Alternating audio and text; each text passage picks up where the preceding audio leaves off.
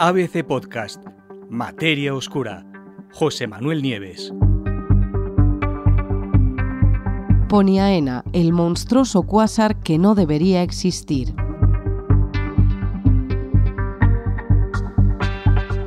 Se llama Poniaena, que en hawaiano significa fuente giratoria invisible de la creación rodeada de brillantez. Es el primer cuásar que recibe un nombre indígena hawaiano y su nombre se debe a que fue descubierto en parte gracias a un telescopio que está en Mauna Kea, en Hawái, una montaña que es muy venerada por los indígenas hawaianos. En realidad, este hallazgo del que hablaremos enseguida eh, responde al esfuerzo combinado de varios observatorios que están en zonas muy diferentes del mundo, el Observatorio Gemini y el de Cerro Tololo. El primero, el Observatorio Gemini, está integrado por dos telescopios gemelos, cada uno con un espejo de 8,1 metros, y que están situados en los dos hemisferios de la Tierra. El primero, el telescopio norte, está en el volcán inactivo de Mauna Kea, en Hawái, y el otro, el telescopio sur, se encuentra en Cerro Pechón, en Chile. Juntos, los dos telescopios del Observatorio Gemini consiguen cubrir todo el cielo en los dos hemisferios y durante todo el año, por eso es tan valioso. El otro observatorio que ha participado en este descubrimiento es el Observatorio Interamericano de Cerro Tololo, que son, es un complejo de cinco telescopios que se encuentra a poca distancia del Gemini Sur, también en Chile. Como veis, se trata de trabajos eh, en, los que participan eh, muchos eh, astrónomos, mucha gente y mucha tecnología.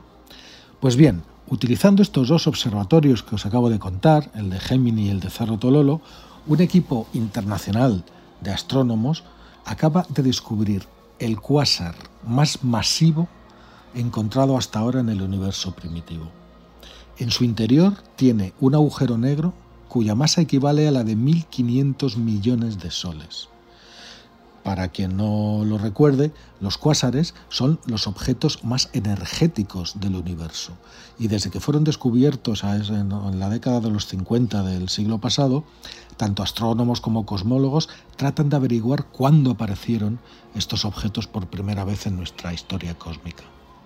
Este nuevo cuásar es el segundo más lejano encontrado hasta ahora y se encuentra, fijaros bien, a más de 13.000 millones de años luz de distancia de la Tierra.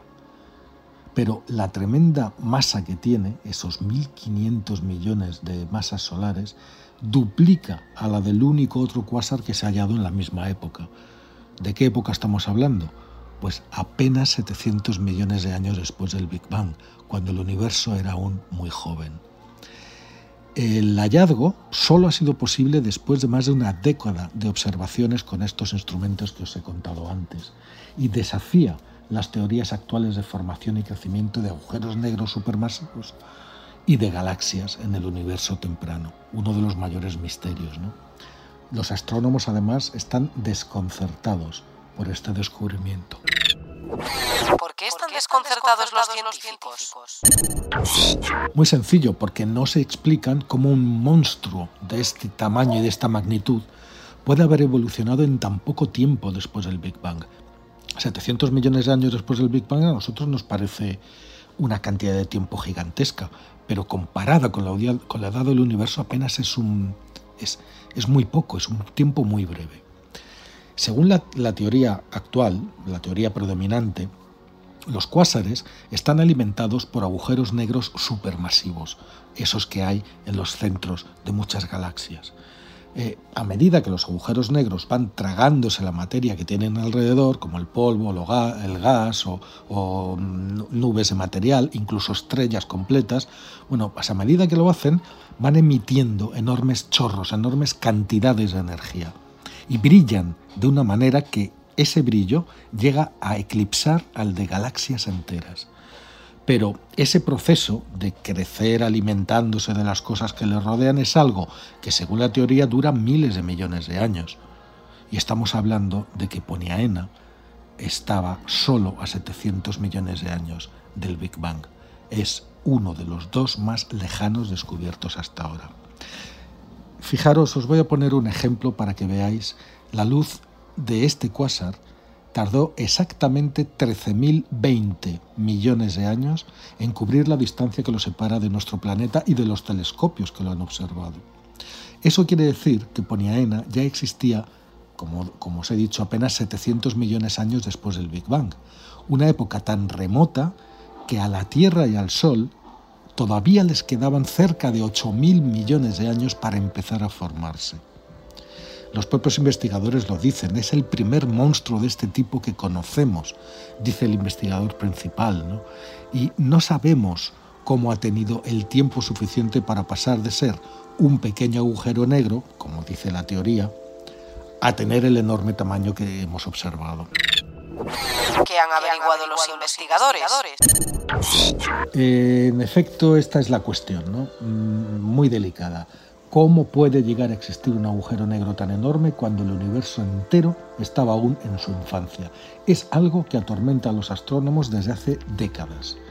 Según los investigadores, ahora este descubrimiento es, supone el mayor de los desafíos para la teoría actual de la formación y crecimiento de galaxias y de agujeros negros en el universo.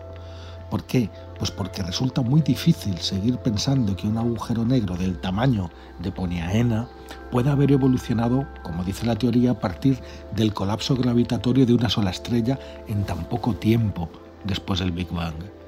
Para los autores habría que considerar otra posible explicación. ¿Y cuál es esa explicación? Pues que el cuásar empezara su existencia como una semilla de agujero negro, es decir, que habría objetos que serían semillas de agujeros negros que ya nacerían así, una que ya tuviera desde el principio, desde el momento de su nacimiento, por lo menos 10.000 masas solares, que a partir de ahí es más fácil crecer hasta estos tamaños gigantescos, ¿no? y que además esas semillas estuvieran presentes apenas unas decenas de millones de años después del Big Bang, es decir, que se hubieran formado prácticamente en el Big Bang. ¿Y cómo se produjo el hallazgo? Poniaena fue descubierto gracias a una búsqueda sistemática que ha durado casi 10 años de los cuásares más distantes. El equipo descubrió, de científicos, descubrió un posible cuásar en sus datos y por fin en 2019 pudo observarlo con varios telescopios, como os he dicho. ¿no?